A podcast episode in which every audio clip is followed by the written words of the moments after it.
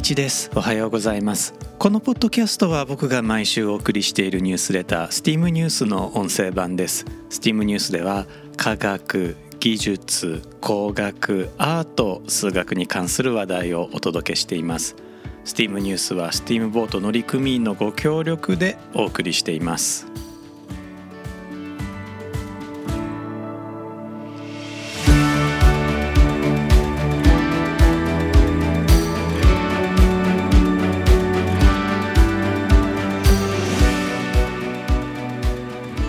改めまして1です。このエピソードは2022年11月24日に収録しています。このエピソードでは STEAM ニュース第105号からラプラスの悪魔というテーマでお届けします。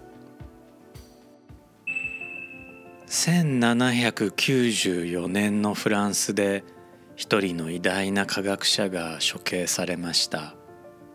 フランス革命によって設置された革命裁判所が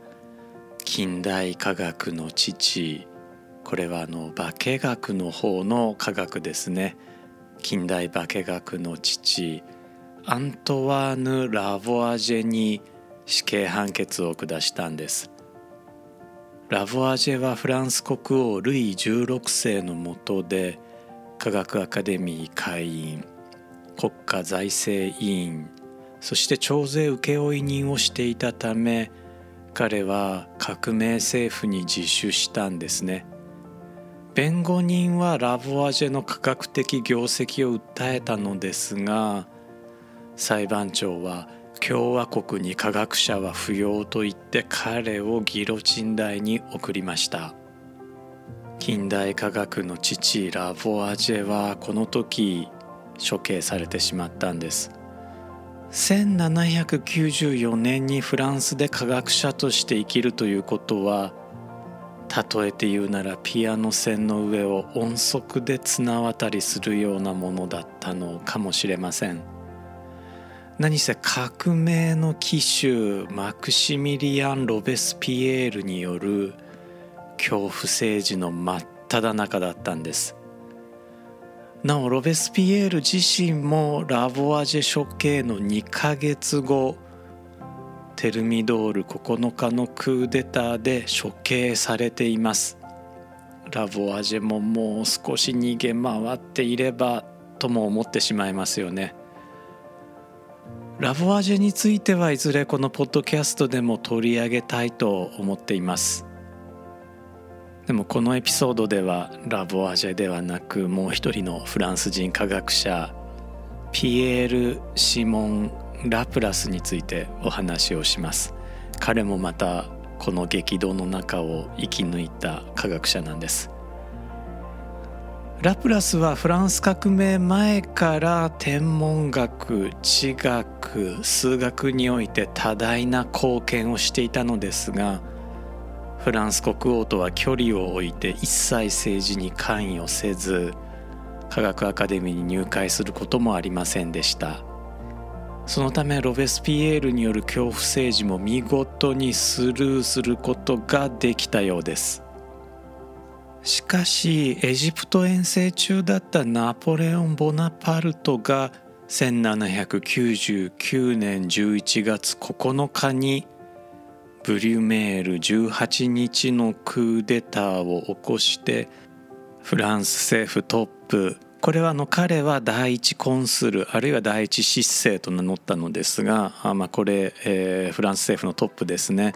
トップにつくとなんとですねナポレオンはラプラスを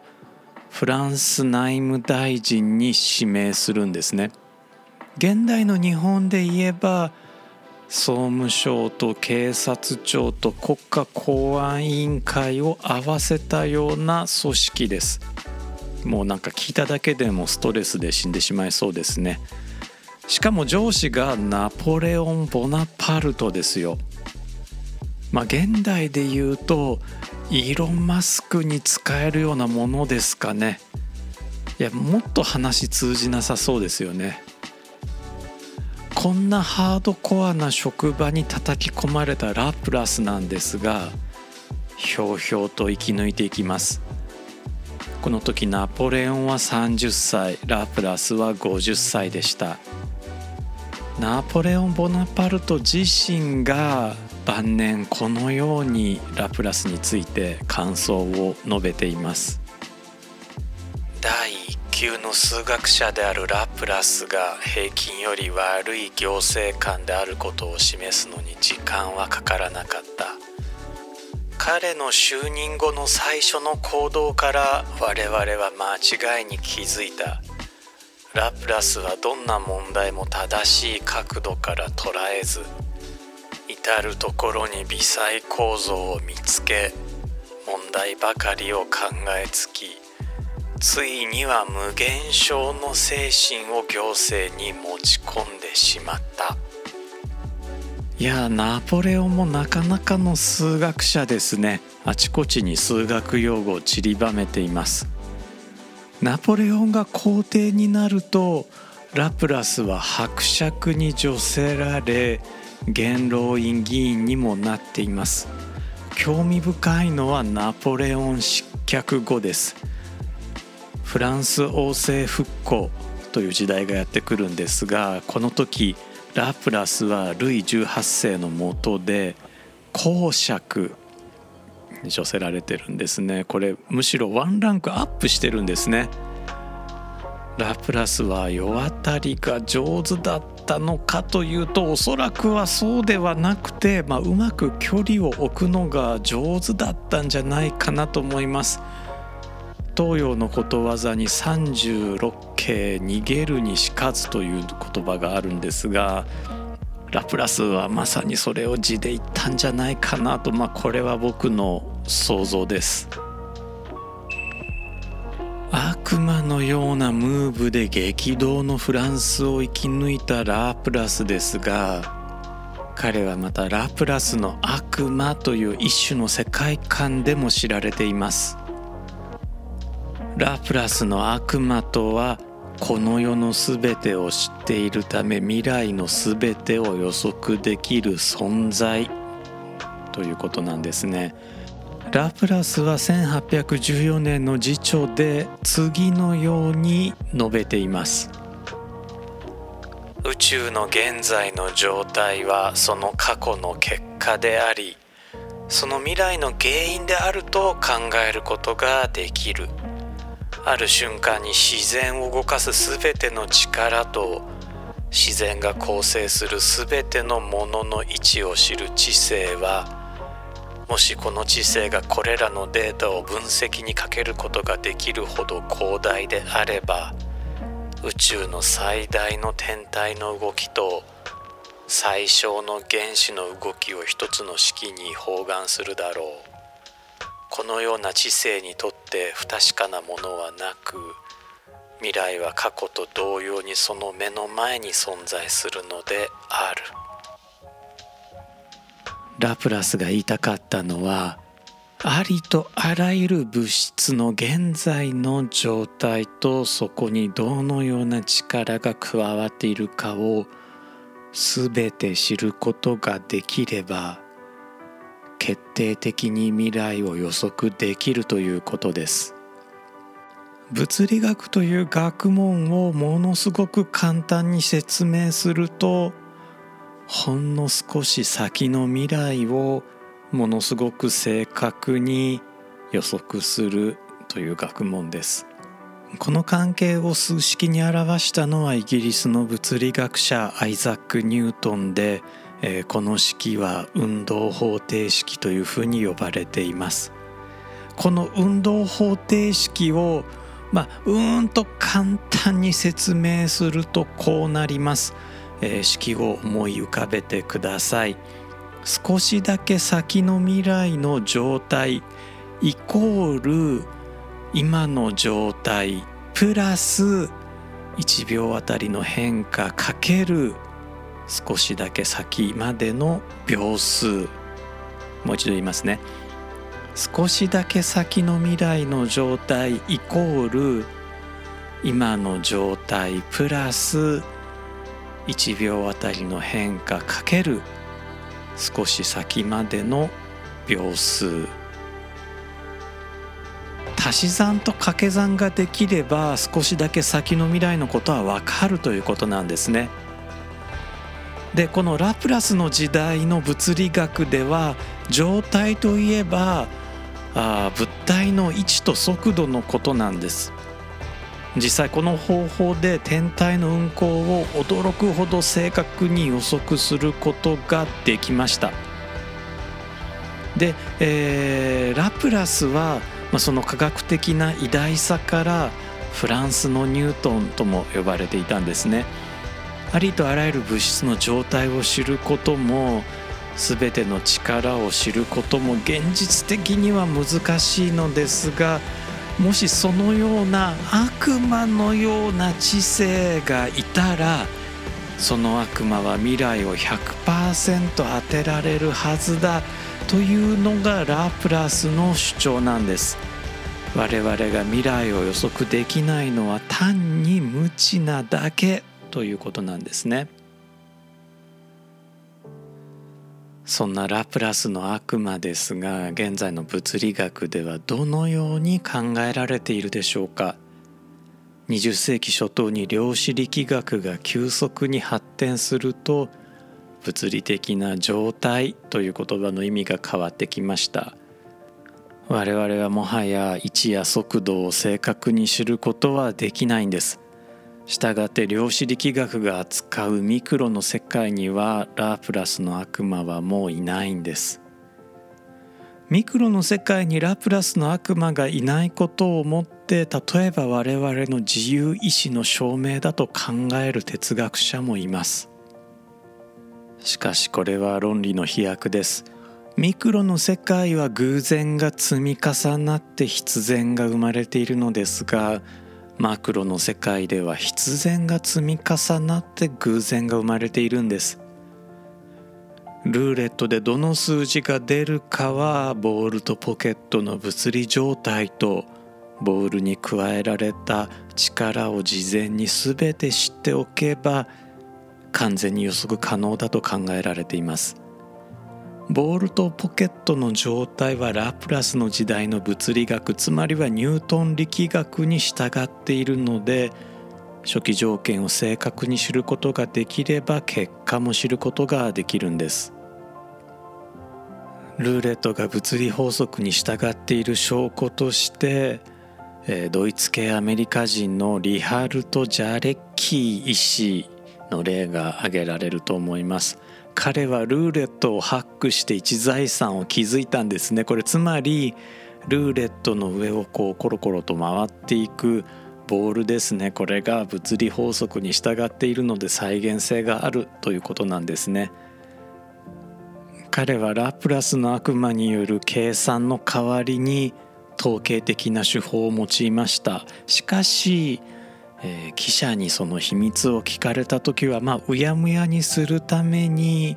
コンピューターを使って、えー、このボールの動きを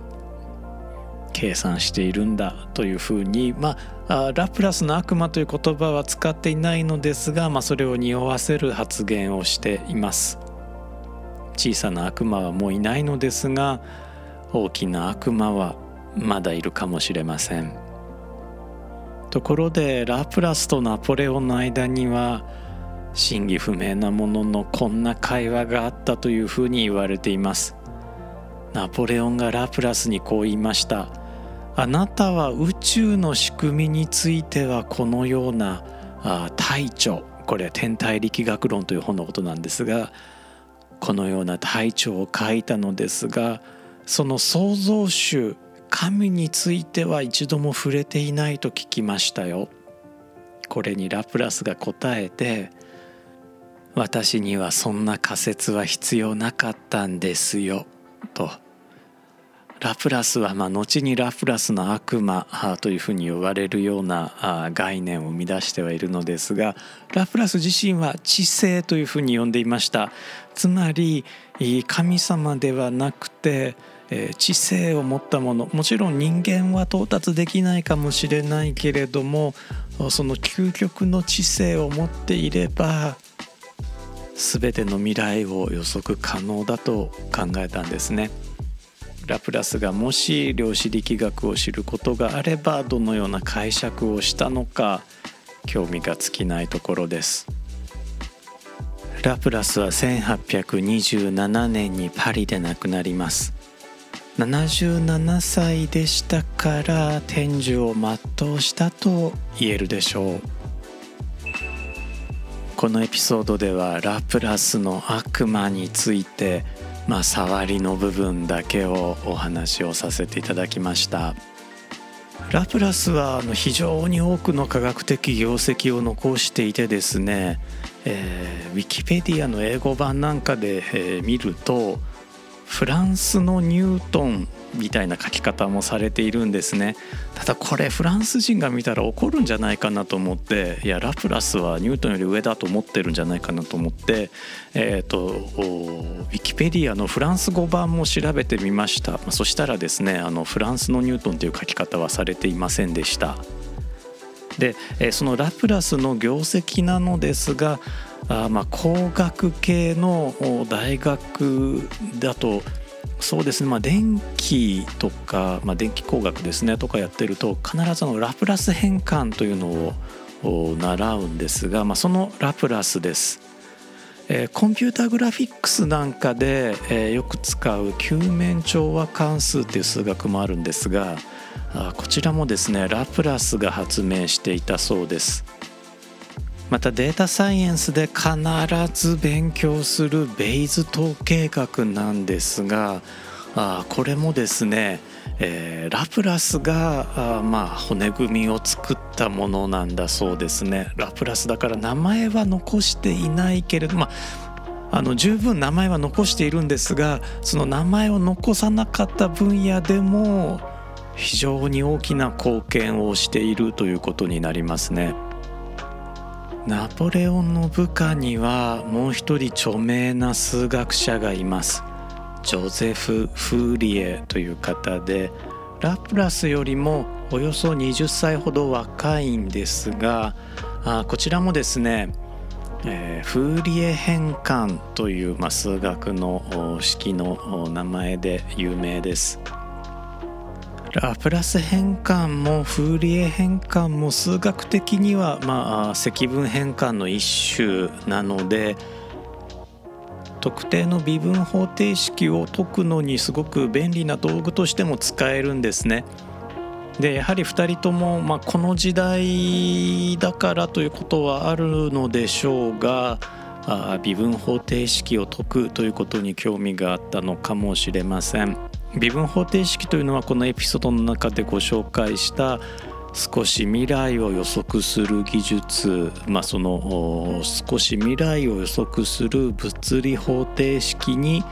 必ず使われる技術なんですね。ガリレオ・ガリレイまでは未来を予測するための道具というのは幾何学だと考えられていたのですがアイザック・ニュートン以降は未来を予測するための道具は微分方程式だということになっていくわけなんですね。まあ、そんな時代を踏まえてラプラスであったりフーリエであったりというのは微分方程式にものすごく関心を持ったのかもしれません。それにしてもこの時代にナポレオンに仕えた科学者ってどんな気持ちだったんでしょうね。ラプラスもフーリエも、まあ、行政官としても、まあ、有能ではあったと思うのですが、まあ、それにしても上司がナポレオンですよ。なんかこう地雷踏んだら処刑されそうじゃないですか。で2人ともそのナポレオン失脚後はルイ18世に仕えていてラプラスの方はまあ年齢なのか性格なのかその後もひょうひょうと生きていくのですがフーリエはあまあ若かったこともあるんでしょうね。結構ギラギラした人生を送っています。冒頭でご紹介したラボアジェラプラスそしてフーリエとこのフランス革命期の科学者数学者たちの物語。すごくね、えー、このフランス革命と時系列で、えー、追っていくと本当に面白いのでまた改めて特集してみようかなと思いました。またその時はね、えー、聞いていただければなと思います。メールでお送りしているニュースレター STEAM ニュースの方では、まあ、この関連する記事として第18号フランス革命とメートル法という記事をお送りしていますあのメートル法っていうのは、まあ、フランス革命の最中に生まれたのですがそうなんですねこのメートルの基準を考え出したのもラプラスでした。まあ、ラプラス一人ではないのですが中心的な役割を果たしたのはラプラスでした。こちらもですねこのニュースレター第18号の方こちらはですねもうあの完全に公開しているので、え、ご登録いただかなくても読むことができます。でもまあ登録していただけると嬉しいです。こちら読んでいただくとメートル法の制定の雰囲気そして、えー、フランス革命の流れなんかも見ていただけるんじゃないかなと思います。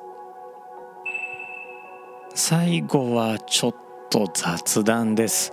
えーと、メールでお送りしているニュースレターでは STEAM ニュースの方ではあまあ、ご寄付受け付けていましてご寄付をくださった方にはあの別冊ということでねニュースレター週1回お送りしているんですが別冊も週1回お送りしていて、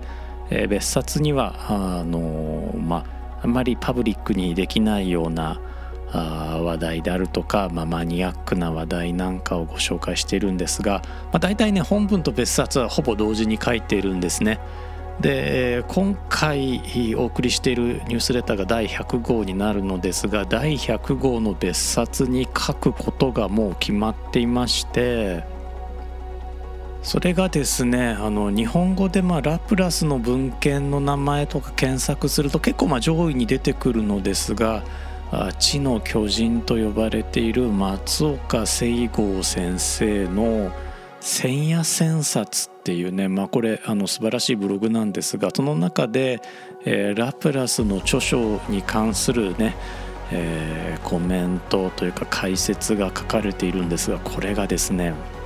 あの僕松岡聖剛先生のことはすごく尊敬しています。千夜千冊も本当にすごいと思ってます。なんですがラプラスについて書いてるのこれもうね見ていてねがっくりきちゃったんですよ。